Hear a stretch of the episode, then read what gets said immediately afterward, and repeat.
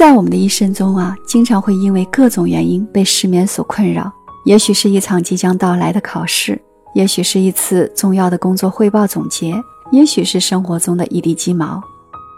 紧张、兴奋、开心、失落，这些回忆和想象总会在我们即将入睡的时候涌入，让我们的大脑被迫维持积极搬砖的状态。今天呢，我想一起聊一下如何有效地进行失眠自救。嘿。亲爱的朋友，你好，我是若兰，是一名从业十五年的心理教育工作者，也是一名催眠治疗师。从最初接触催眠到现在的催眠治疗，已经有十年时间了。说起来呢，最初接触催眠呢，还是因为自己有一个特别不好的习惯，晚上特别有精神，喜欢看书、写东西、做事也特别有灵感，所以我经常熬夜。导致自己过点儿了就怎么也睡不着，于是我尝试了各种各样的办法，运动、泡澡、按摩、心理咨询、冥想、禅修、内观等等，这些啊对于促进睡眠都是有效的方法。但是我想说的是啊，当我把以上这些方法都用了无效的时候，还有一个更厉害的方法可以依靠，这就是催眠。这也是我每次有特殊工作需要熬夜了很多天以后导致失眠了，一直用到今天最有效的睡眠自救方法。今天呢，我分享给你。举个例子啊，我们会发现有很多失眠的人呢，他能够在嘈杂的地铁或者晃动的公交车上睡着了，而到了晚上回到自己舒适的床上却辗转反侧，难以入睡。这是为什么呢？这种现象首先说明了他们是有睡觉的能力的，只是说这种能力他没办法自主的控制，因为他睡眠的节律呢被打乱或者破坏了，导致了呢他的大脑里的意识和潜意识这种协同关系紊乱了。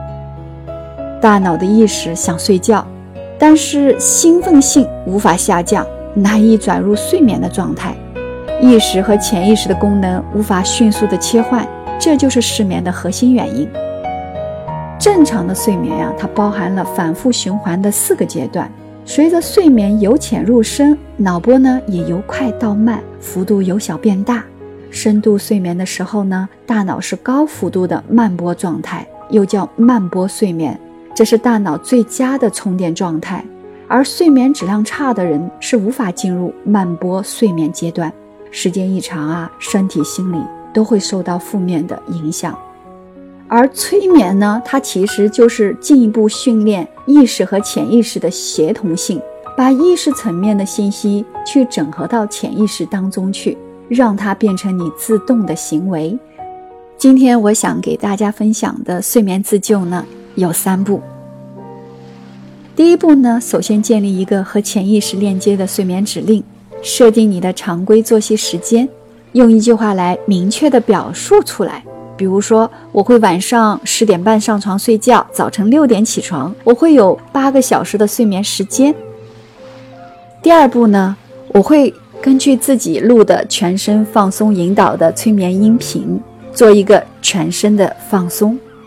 放松身体，首先要让我们的身体极度的紧绷起来，才能更好的放松。就是一张一弛，也就是我音频里，每当我数到一个数字的时候，都会紧绷身体相应部位，保持住，直到说放松呢，才会让它放松下来。这个对于入睡也会特别有帮助。那第三步呢，就是会跟随进入更深催眠状态的引导，进一步来训练意识和潜意识的协同性。把意识层面的信息整合到潜意识当中去，让它变成你自动的行为。在这里呢，你需要知道，人类的思维啊是由两部分组成的，一部分是意识，另一部分呢是潜意识。意识就是你积极思考和做决策的那部分大脑功能，也就是你现在正在用到的那个大脑功能。你会来分析我说的每一句话是否合理，是否可以接受。就像你在设定睡眠时间的那句话，你会在晚上几点上床睡觉，早晨几点醒来起床，你会有几个小时的睡眠时间，这都是意识上的决定。而你的潜意识就像一台电脑，会把所经历的一切事情都储存起来。你的记忆、习惯、秉性、不由自主的动作、情绪反应，都是潜意识的功能，包括你的呼吸。你每天都会在依靠潜意识的功能完成日常的生命活动，维持呢生理的基本功能。同时，潜意识也负责管理我们睡眠的模式。如果你的想法要转化为行动，就需要把意识的决定有效地传达给潜意识。所以，你要睡好觉，就需要意识和潜意识之间的信息传达顺畅。到了晚上，潜意识会发出睡眠信号，让意识感觉到疲乏困倦。那昏昏欲睡了，意识知道我要睡觉了，潜意识就会自动将生理机能调试到进入睡眠的状态。具体表现就是思维减缓、肌肉放松、心率下降，睡眠就会自然发生。意识和潜意识的协同作用越好，睡眠就会越好。我每一次做的流程内容都是一样。每当我进行睡眠自救的时候，我会连续七天做同样的训练，这样呢，我的大脑评判分析功能就被闲置了。当我不需要意识参加工作的时候。脑波就会自然慢下来。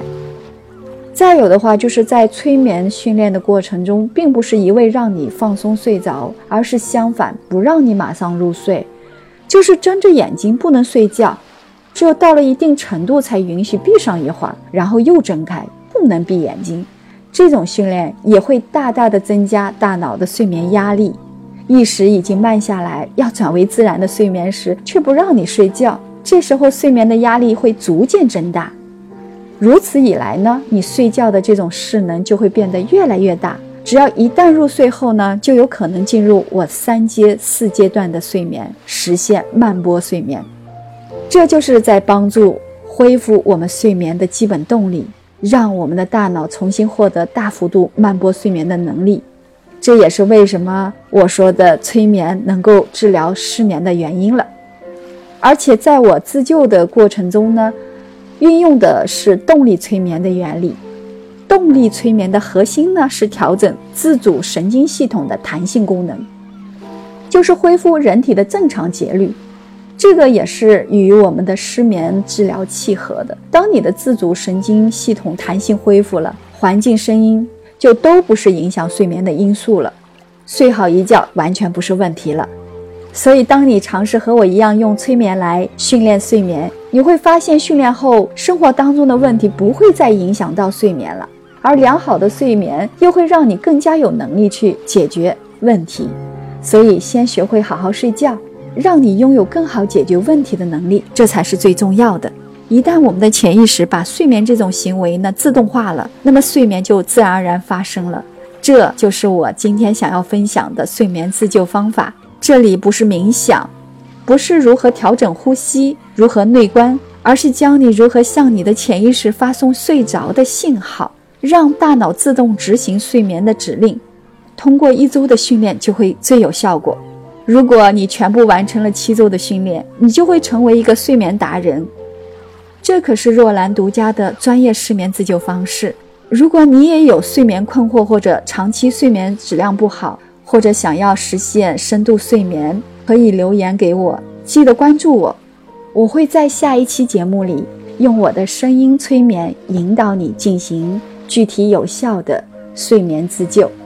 我是若兰，请和我接力分享你的睡眠故事。睡不着，早会睡，我在这里等你。